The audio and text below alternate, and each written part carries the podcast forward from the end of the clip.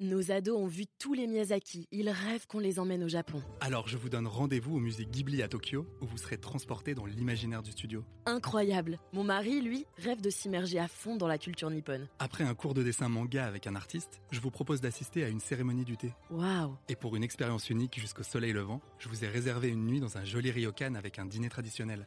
Je nous y vois déjà. Avec Marco Vasco, ne rêvez plus, vivez votre voyage l'esprit libre. Au rendez-vous sur marcovasco.fr pour imaginer votre prochain voyage sur mesure. Figaro Radio, libre à vous. Guillaume de Monjou. Figaro Radio.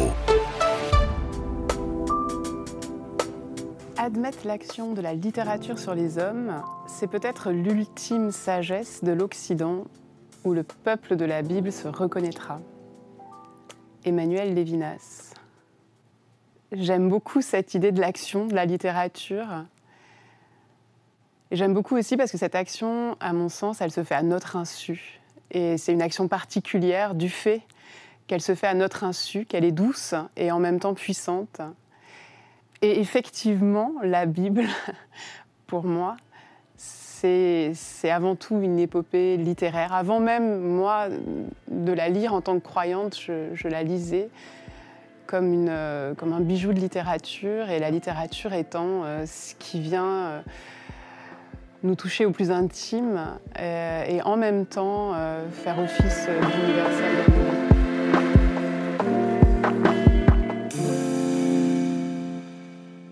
Bonjour Marion Muller-Collard. Bonjour Guillaume. Nous avons le même âge, à trois mois près. On Ah, a voilà. 45 ans toutes les deux. Je me permets de dire votre âge parce que, comme j'ai le même, c'est un délicat pour nous deux à ce moment-là. Euh, Qu'avez-vous fait de votre vie? Vous êtes née à Marseille et vous avez grandi dans la Drôme, paraît-il, pieds nus jusqu'à l'âge de 8 ans. Euh, vous êtes petite fille de pasteur protestant, mais vous avez grandi euh, avec des parents agnostiques ou athées. Et donc ça vous a laissé une sorte de grande liberté, celle de vous faire baptiser à 18 ans. Et puis ensuite, vous n'avez plus rien lâché de tout ça, puisque vous avez étudié la théologie à l'Université de Strasbourg, puis le judaïsme à Jérusalem. Vous avez eu votre doctorat et euh, vous êtes devenu aumônier euh, des hôpitaux pendant sept ans. Euh, vous avez aussi publié des livres extraordinaires, je peux me permettre de vous le dire, parce que ce sont des petits trésors auxquels on revient. Il y a eu L'autre Dieu en 2014, L'intranquillité qui en 2017, et puis très récemment Les Grandissants. Et dans ces trois livres, il y a quand même euh, l'idée que euh, des, dizaines de milliers de lecteurs vous ont apprécié, plébiscité. Et vous avez d'ailleurs fondé votre... vous êtes directrice d'une maison d'édition, où vous avez une collection à vous, Labor et Fides, c'est une maison d'édition protestante, euh, hébergée en Suisse, mais francophone, et vous re, euh, récidivez avec La vie funambule, ici présente, euh, qui donc paraît euh, aux éditions Labor et Fides et en partenariat avec Bayard. Euh, vous étiez membre récemment de la commission, enfin du CCNE, où vous avez donc étudié la révision des lois bioéthiques et également le projet de loi sur la fin de vie. Vous avez fait partie de la commission Sauver sur les abus dans l'Église. Vous avez deux enfants avec Samuel, un musicien, et vous habitez dans les, dans les Vosges. Euh, alsaciennes, Voilà. absolument, dans les Vosges alsaciennes Et à Genève la semaine. et à Genève la semaine. Je vous, si vous acceptez cet exercice, je vais vous poser quelques petites questions. Questions courtes, réponses courtes. C'est euh, un questionnaire un peu de Proust. Vous êtes prête? Je suis prête. Comment décririez-vous, Marion Muller-Collard, l'atmosphère en trois adjectifs qui régnaient dans votre famille enfant? J'ai un souvenir de silence, euh, de rire aussi, et de questionnement. Au pluriel? Oui. Vous avez des parents athées qui n'ont donc pas, saturé la question de Dieu. Est-ce que vous diriez que vous avez perdu du temps? Non, non, non, j'en ai beaucoup gagné, je crois, au contraire. Euh, D'avoir eu euh, une immense liberté et du coup euh, un élan qui m'était personnel. Je ne pouvais pas suspecter le poids de l'héritage ou, ou des attentes fortes du côté familial de ce côté-là. Donc je pense que ça a plutôt été un privilège. Vous êtes, euh, vous êtes en charge donc des, des âmes, puisque vous avez été aumônier euh, dans les hôpitaux, vous êtes par vos livres aussi dans, un, dans une logique de transmission. Est-ce que vous diriez que ça vous donne un certain pouvoir sur, euh, en tant que conseillère d'orientation de vie? Je me défends beaucoup de ça. Euh, L'expression même d'être en charge d'âme est quelque chose euh, que je ne pourrais pas du tout revendiquer. Euh, J'essaye plutôt de créer un écho d'âme à âme et j'ai un vrai souci d'abolir toute, forme de, hiérarchie dans, cette relation que crée à la fois la visite en hôpital et à la fois l'écriture. À quel moment êtes-vous passé du mode survie au mode vie? Jamais.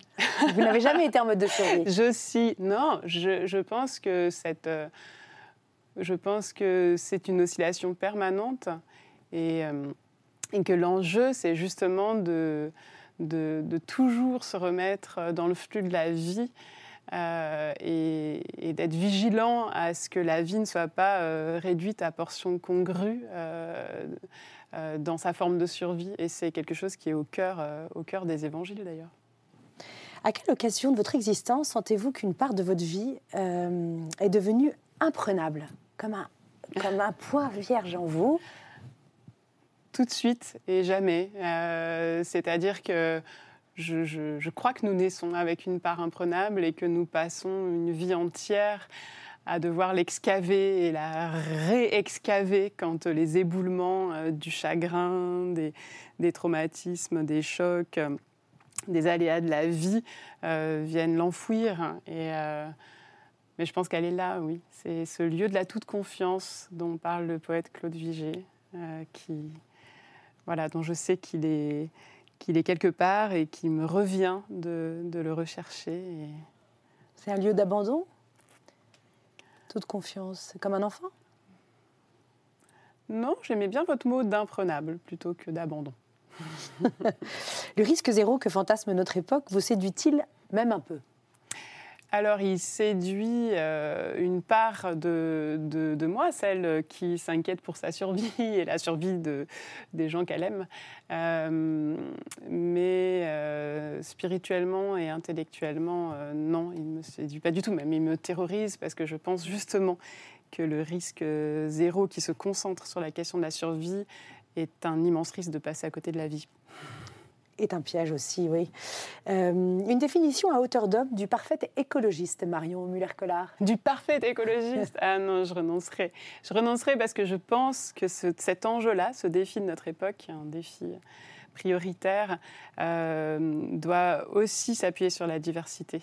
Et donc je refuserai de dresser un portrait d'un parfait écologiste. Je pense que chacun euh, apporte en fait euh, sa, sa pierre à cet édifice-là et, et que le fantasme de perfection peut nous faire perdre beaucoup de temps et nous démobiliser. Je ne répondrai pas à votre question. Merci. Euh, par quel mot euh, commence une prière? Ça commence par du silence et je pense même que ça se continue dans le silence.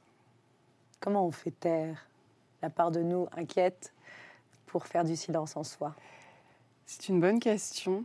Euh, je, je, crois qu'on laisse le brouhaha euh, s'apaiser en, le laissant, voilà, en acceptant qu'il fait, qu'il fait partie de notre volière mentale. Et euh, personnellement, je crois que la contemplation est un appui justement à, à faire, euh, à faire un peu taire euh, cette volière. Et ces Vosges alsaciennes où vous vivez, Mm. sont-elles un lieu de, pour vous euh, ressources Oui, vraiment. Oui, oui. De silence, beaucoup. D'anonymat aussi.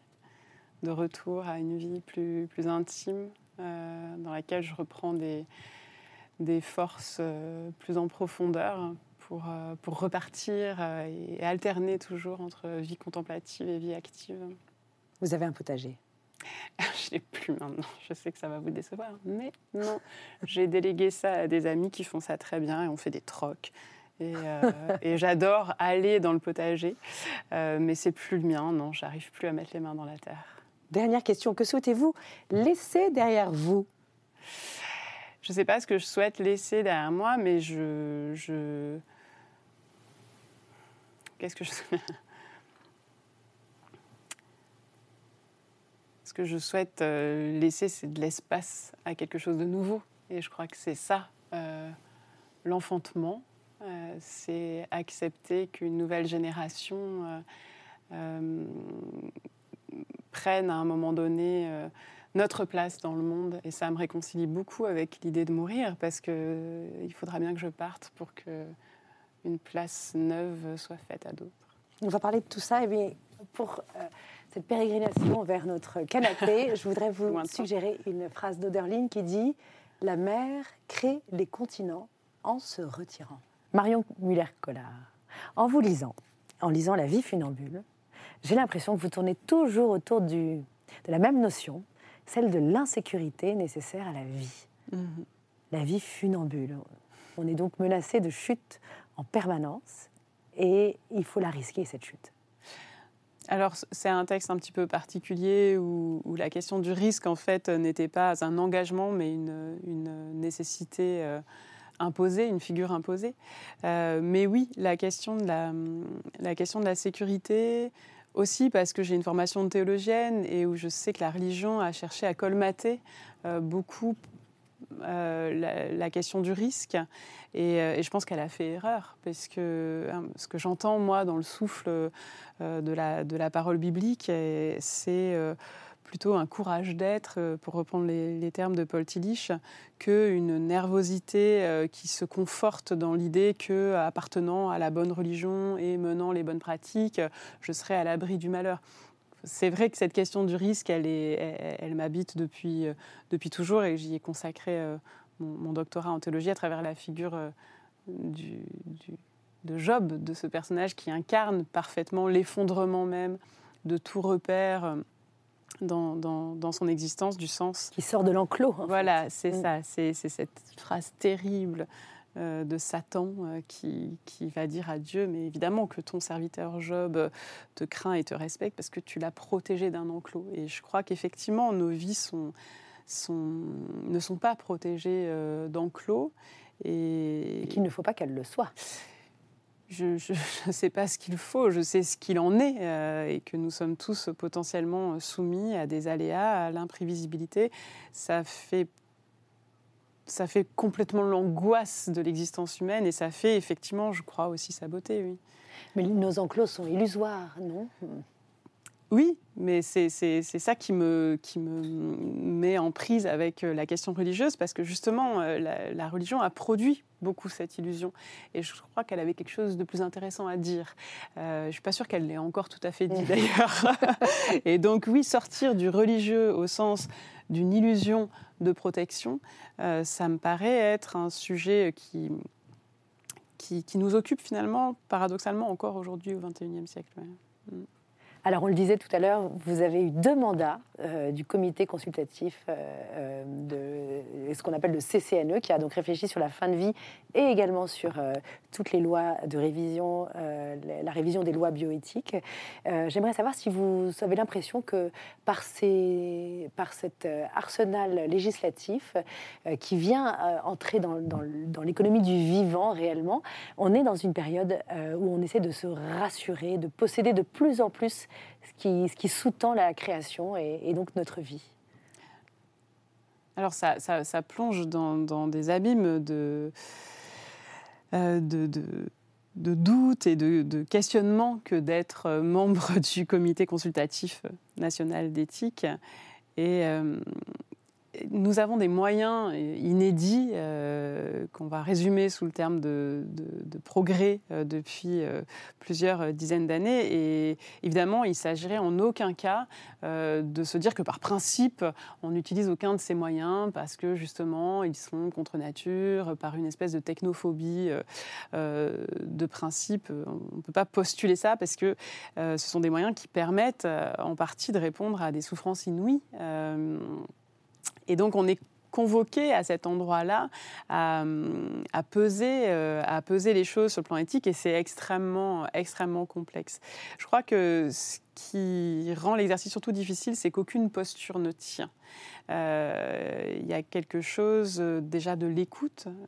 il faut être dans une très très grande écoute, il y a une éthique de l'écoute qui est très déstabilisante parce que quand on écoute vraiment, on est aussi amené à, à bouger dans ces, dans ces positionnements.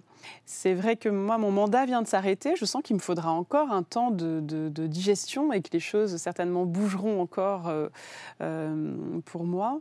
Mais ce qui m'a marqué, euh, c'est peut-être le sentiment parfois que, que,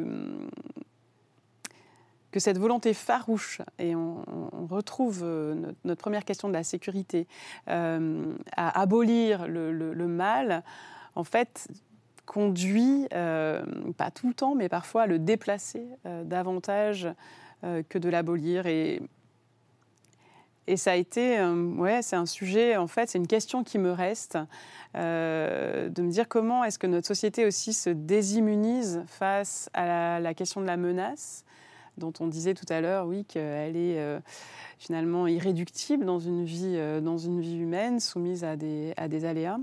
Et ça nous affaiblit, cette, perdre cette immunité Mais quelque part, oui, c'est-à-dire qu'on n'est pas du tout entraîné, on a l'impression...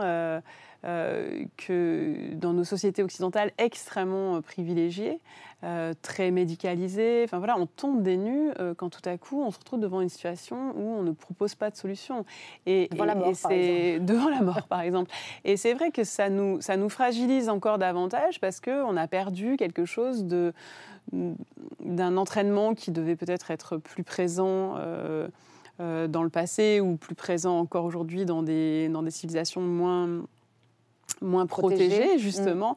Et je me pose beaucoup cette question de comment en fait la souffrance se déplace avec un progrès qui finalement nous, nous, permet de traverser euh, une grande part de nos existences avec un sentiment d'abri, d'abri par rapport à toutes les réponses médicales, techniques, euh, institutionnelles qu'on peut recevoir dans nos vies, et, comment finalement, quand du coup le, malheur nous arrive, on est infiniment plus déstabilisé, démuni, voilà, que si euh, on, avait grandi euh, au milieu d'une guerre, au milieu des bombes, voilà. Ou dans une alors je, je souhaite vraiment pas revenir. Voilà, c'est ça. Évidemment, je ne dis rien de doloriste disant cela, puisque notre objectif à tous, c'est quand même de souffrir le moins et de souhaiter que, que chacun et chacune d'entre nous euh, dans le monde entier euh, souffre le moins. Mais justement, cette question de la souffrance, en fait, elle me paraît aussi être corrélée à, euh, une illusion de sécurité dont on parlait tout à l'heure et qui est très forte dans nos sociétés. Et à l'injonction d'être heureux l'injonction du bonheur, euh, tel que nous le vend euh, la vie euh, médiatique, publicitaire. On est, on est un peu comme quand on traverse une grande souffrance, et Dieu sait si elle existe, parce que finalement, l'homme est, ainsi fait qu'il continue à, à, vivre, à endurer la limite, sa mmh. limite, et la limite aussi même de... J'imagine que dans une vie moderne, la question des couples qui se, qui se séparent, il y, a des, y a plein d'occasions de souffrir de façon majeure. Et ben dans ces cas-là, on a l'impression qu'il n'y a plus de langage pour l'accueillir, cette souffrance. Elle est comme interdite. Il faudrait là l'escamoter, la, dissimuler pour continuer à être euh, aimé euh, et, à pouvoir trouver sa place dans cette société un peu lisse qu'on nous propose, non? Alors ça, c'est encore une autre question, mais alors il se trouve que moi, j'ai sans doute construit ma vie euh, de façon à euh, ne pas être trop soumise à cette injonction-là et en étant toujours dans des espaces où l'enjeu, c'est d'arriver à faire quelque chose avec la souffrance. Euh, vous l'avez dit tout à l'heure, j'ai été aumônier d'hôpital euh, pendant un certain nombre d'années. Vous avez vous-même été éprouvé dans votre famille aussi, avec un fils qui a eu... Oui, il était très, très malade à la naissance. Enfin, on a chacun nos lots de, de rencontres avec, euh, avec l'impuissance en réalité. Et c'est vrai que j'ai toujours euh, travaillé euh, dans ces endroits-là. Donc ce discours dont vous parlez, je le, je le perçois, mais il m'arrive en fait de façon très très lointaine. C'est pas l'endroit où j'ai posé les, les, fondements de ma vie. Et, et, vous sentez que vous avez besoin de ça, pour besoin d'être en contact avec cette authentique détresse pour aussi toucher quelque chose d'essentiel du sens de la vie? Alors, je... Parce que le bonheur, c'est un peu. Pourquoi les gens qui s'aiment n'ont-ils euh, pas d'histoire Sont-ils toujours un peu les mêmes? Euh, William Scheller. Non, je. je... C'est une bonne question qui relève euh, plutôt de la psychanalyse, mais en tout cas, dans ces lieux-là, il y a une rencontre qui est immédiate, qui, qui justement fait l'économie du jeu social. Et, et peut-être que c'est ça, plus que la question de la détresse, qui me rend particulièrement à l'aise à cet endroit-là. J'aime pas trop en fait euh, les mondanités, euh, le chichi, les blabla, euh, et, d'avoir eu la chance d'avoir toujours occupé des fonctions où on allait au cœur, on se rencontrait immédiatement ou on ne se rencontrait pas, mais c'était plié très rapidement.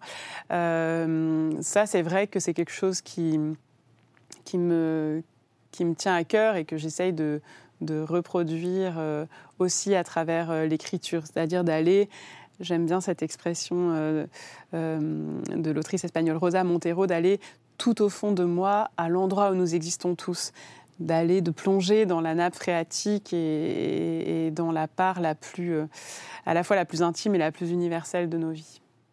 Je vous écoute et je me permets une question. Est-ce que vous êtes impatiente? De caractère Oui, je suis très impatiente. Euh, Est-ce que votre grande épreuve, c'est justement parfois les, les, lenteurs de quelqu'un qui ne se donne pas tout de suite Je suis en train d'apprendre. Je suis en train de bouger là-dessus. Je on fait le point dans, six mois, un an.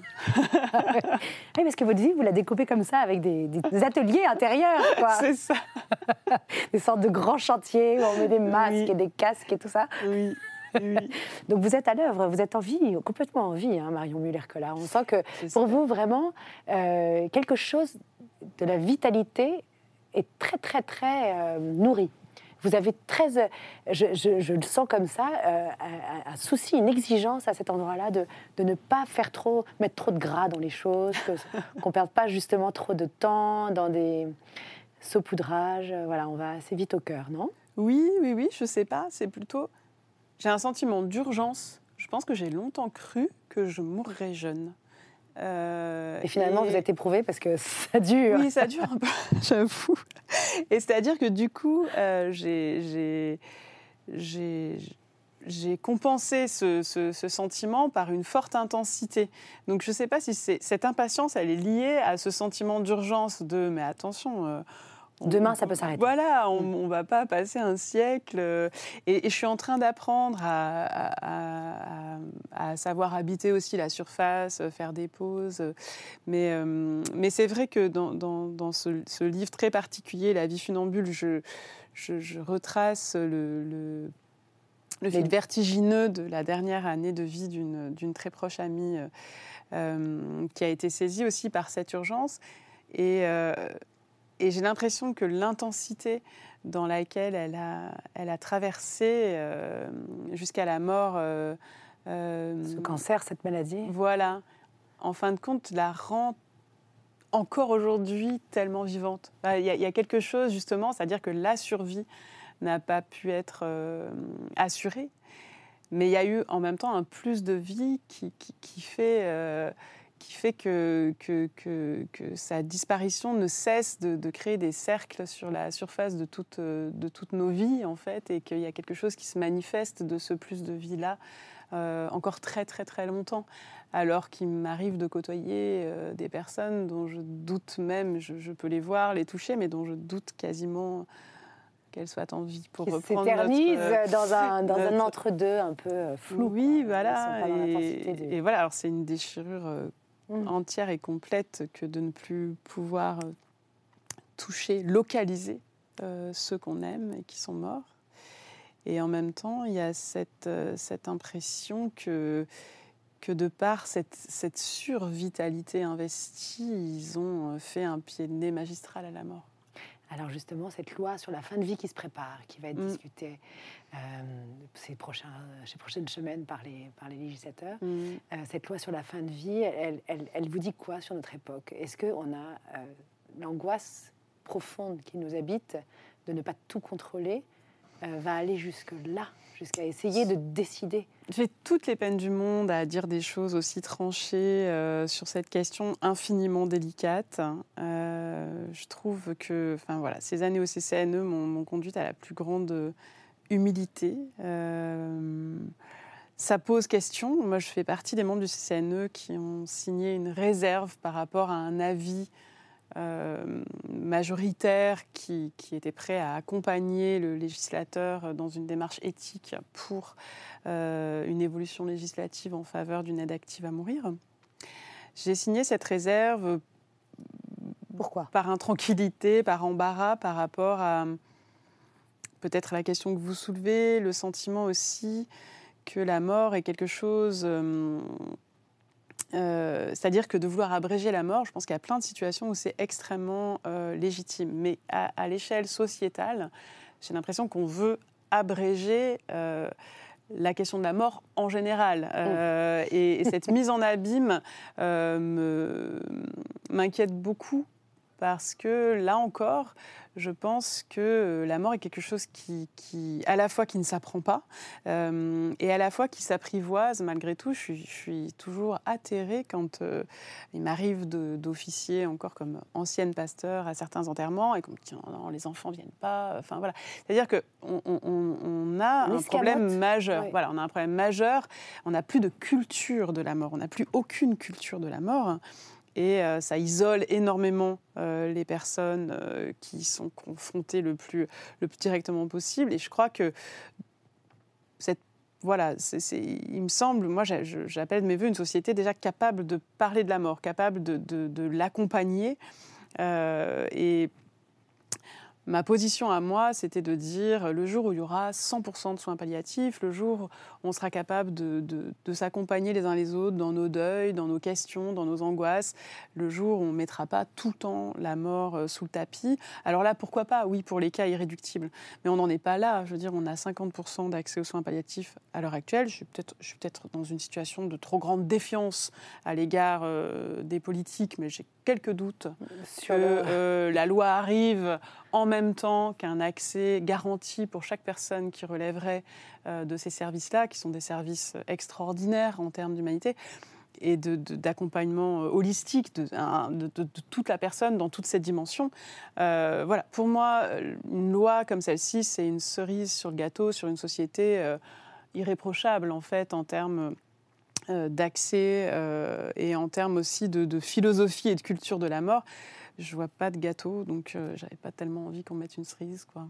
J'en étais là. Alors, je retiens de ce que vous venez de dire cette, euh, cette injonction à apprivoiser la mort. Mais c'est pas vraiment votre mot, injonction, hein, je pense. Non, Cet injonction, encouragement, cette, euh, cette invitation invitation. à apprivoiser la mort Mm. et donc à l'accepter.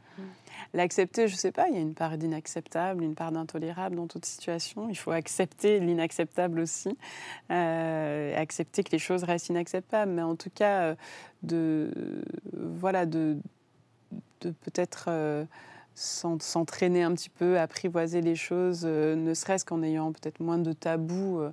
C'est comme si la précipitation dans la mort était, était le revers absolu du tabou finalement. Parce qu'on en a peur et donc elle devient un spectre.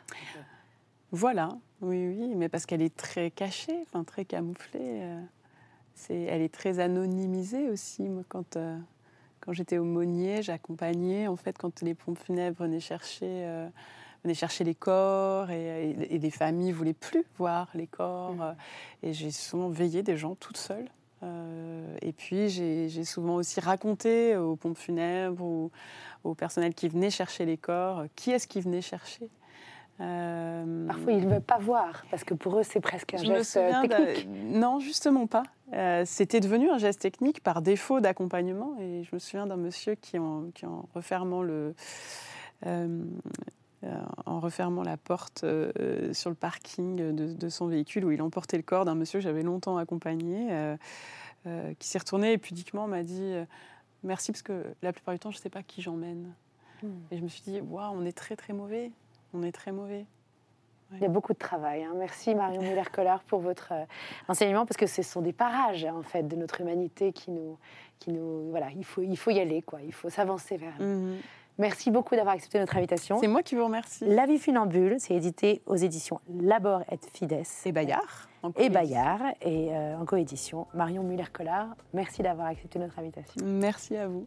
Nos ados ont vu tous les Miyazaki. Ils rêvent qu'on les emmène au Japon. Alors je vous donne rendez-vous au musée Ghibli à Tokyo, où vous serez transporté dans l'imaginaire du studio. Incroyable. Mon mari, lui, rêve de s'immerger à fond dans la culture nippone. Après un cours de dessin manga avec un artiste, je vous propose d'assister à une cérémonie du thé. Waouh. Et pour une expérience unique jusqu'au soleil levant, je vous ai réservé une nuit dans un joli ryokan avec un dîner traditionnel. Je nous y vois déjà. Avec Marco Vasco, ne rêvez plus, vivez votre voyage l'esprit libre. Au rendez-vous sur marcovasco.fr pour imaginer votre prochain voyage sur mesure.